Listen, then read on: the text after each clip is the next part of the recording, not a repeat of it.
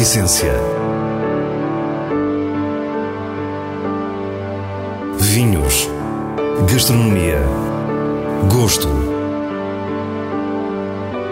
A Essência tem a autoria da revista de vinhos A Essência do Vinho, com Célia Lourenço.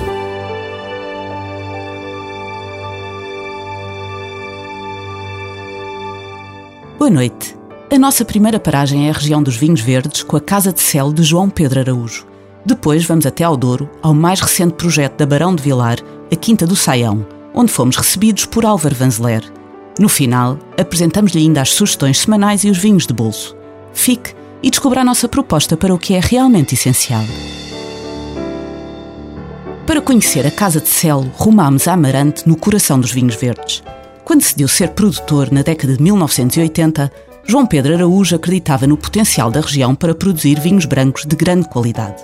Os primeiros vinhos saíram em 1996 e eram secos e sérios, um verdadeiro desafio ao estilo instituído. É, é difícil, é muito difícil fazer, fazer desta maneira. Era mais fácil, provavelmente, gasificar e deitar açúcar residual e baixar o preço em 10% ou 50%, o que for. Uh, venderíamos muito mais garrafas uh, e, se calhar, seríamos muito mais saudáveis uh, financeiramente. A Casa de Cel é uma empresa familiar que produz na região dos vinhos verdes com a Quinta São João e no Dão com a Quinta da Vegia.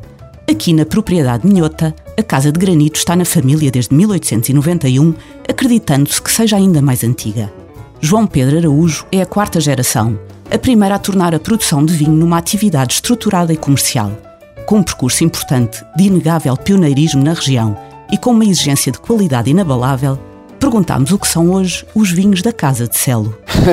Eh, hoje, hoje são aquilo que eu acho que hoje uh, quero fazer, mas uh, há 10 anos também era aquilo que a gente quer fazer e há 15 anos também, e há 20 anos também.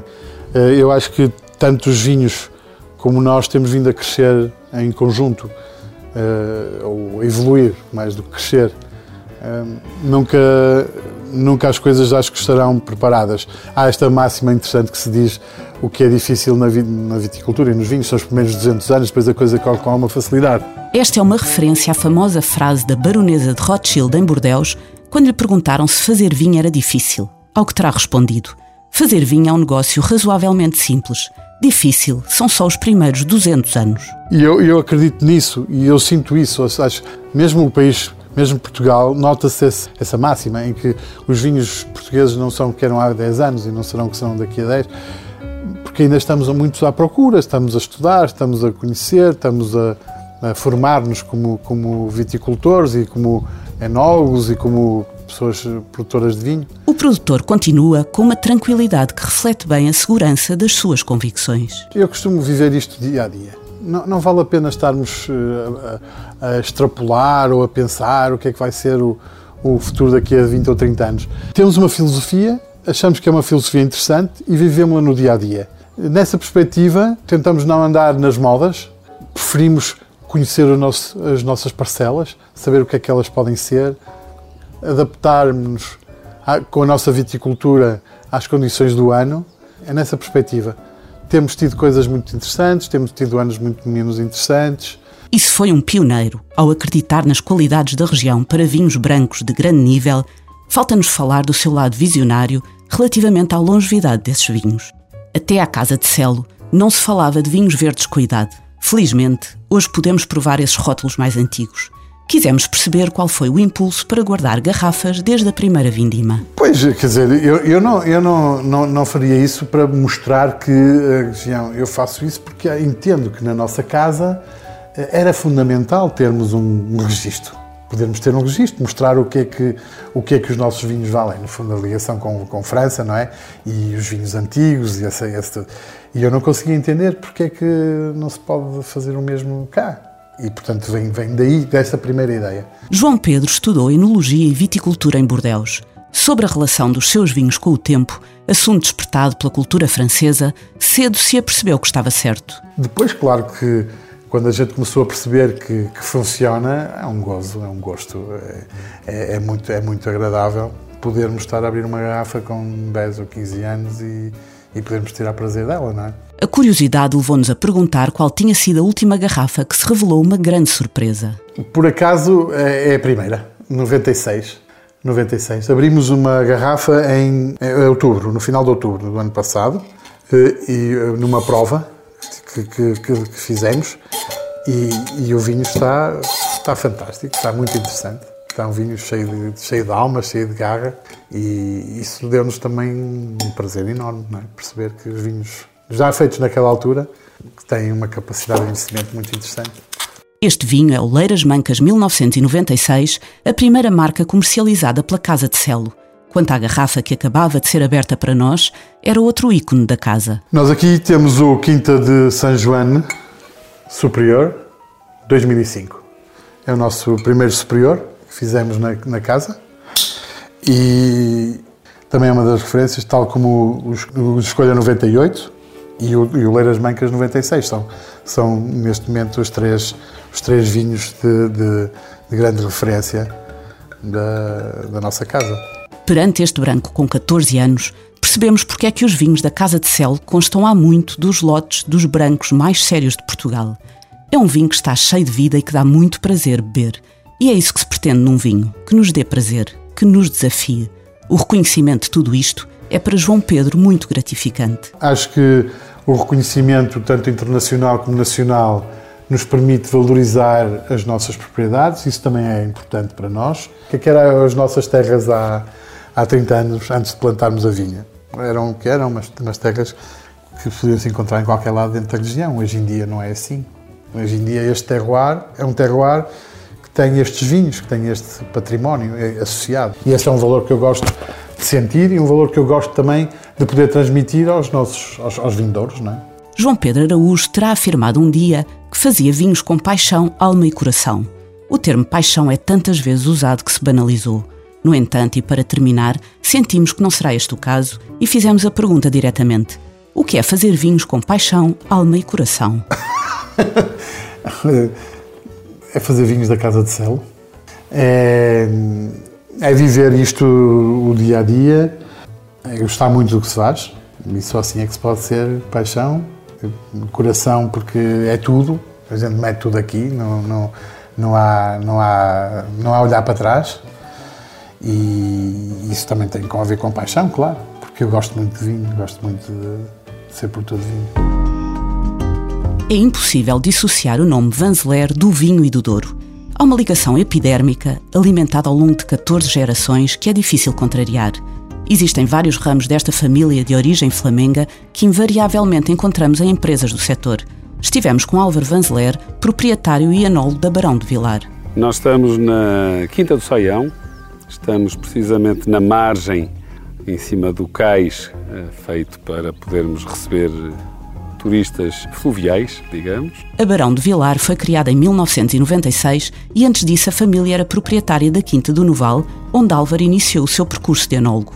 Aqui pisamos um projeto inteiramente novo, no Conselho de Vila Nova de Foscoa, a menos de 3 km do Pocinho e a cerca de 15 das famosas gravuras rupestres. E esse projeto insere-se como um suporte à Barão de Vilar para projetar um, um, Douro superior que eh, já, já tem sido projetado por outras empresas congêneres e, de amigos, mas que nós acreditamos que eh, há espaço também para aqui. Hoje em dia o turismo chega só ao Pinhão, nós estamos na última estação de trem que é o Pocinho, onde o comboio para para voltar e regressar a, a, ao mar. O Douro Superior é uma das três sub-regiões do Douro. A mais diferente, mais quente, mais seca, mais selvagem.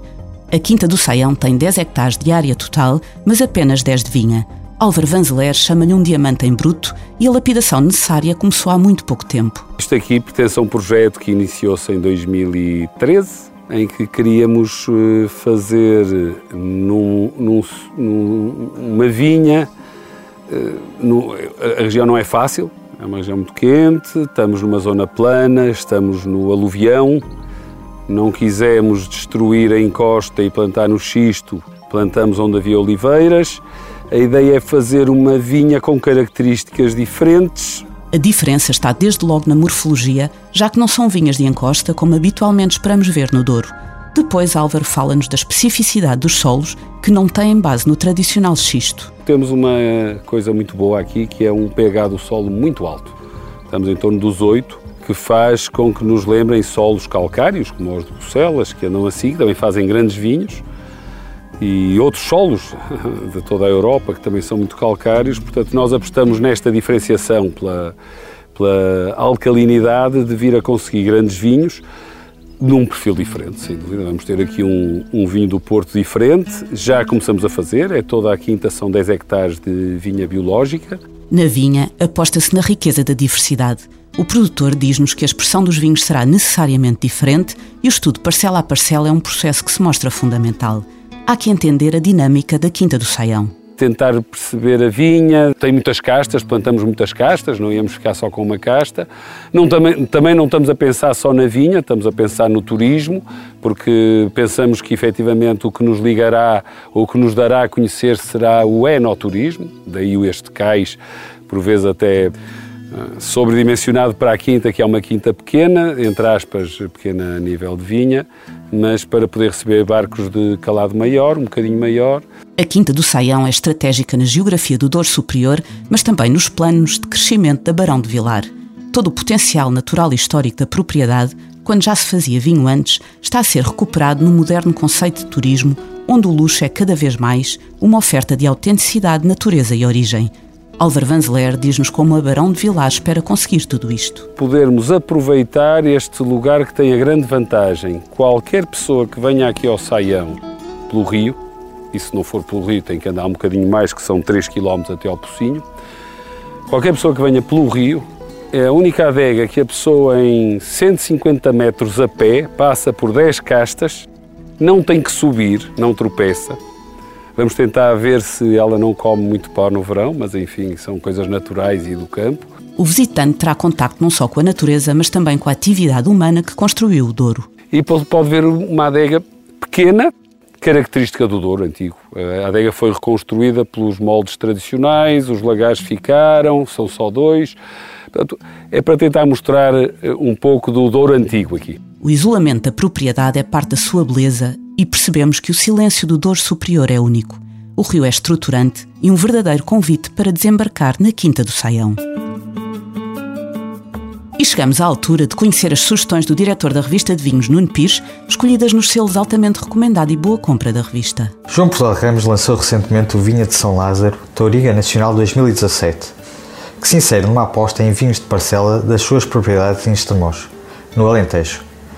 Trata-se de um tinto de boca monumental e rica, profundamente aromático, como só a Toriga Nacional consegue ser. Tem uma belíssima persistência e grande potencial de guarda. É, assim, um vinho altamente recomendado.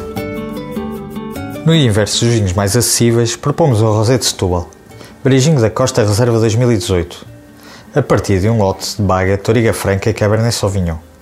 É um rosé que combina estrutura com a necessária vivacidade e frescura Sentem-se ligeiros taninos que lhe conferem mais seriedade e o afastam do estilo de vinho de esplanada. Uma boa compra para a revista de vinhos. Os vinhos de bolso de hoje trazem-nos um guia diferente de Lisboa. Não são muitos os países que se podem orgulhar de ter uma região vitivinícola com o nome da capital, mas acontece-nos a nós.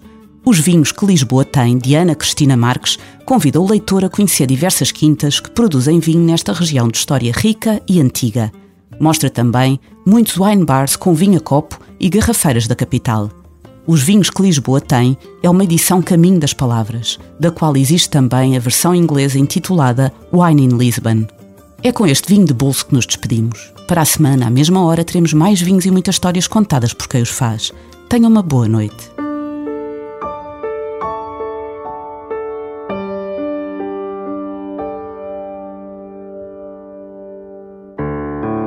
A essência. Vinhos. Gastronomia. Gosto. A essência tem a autoria da revista de vinhos A Essência do Vinho, com Célia Lourenço.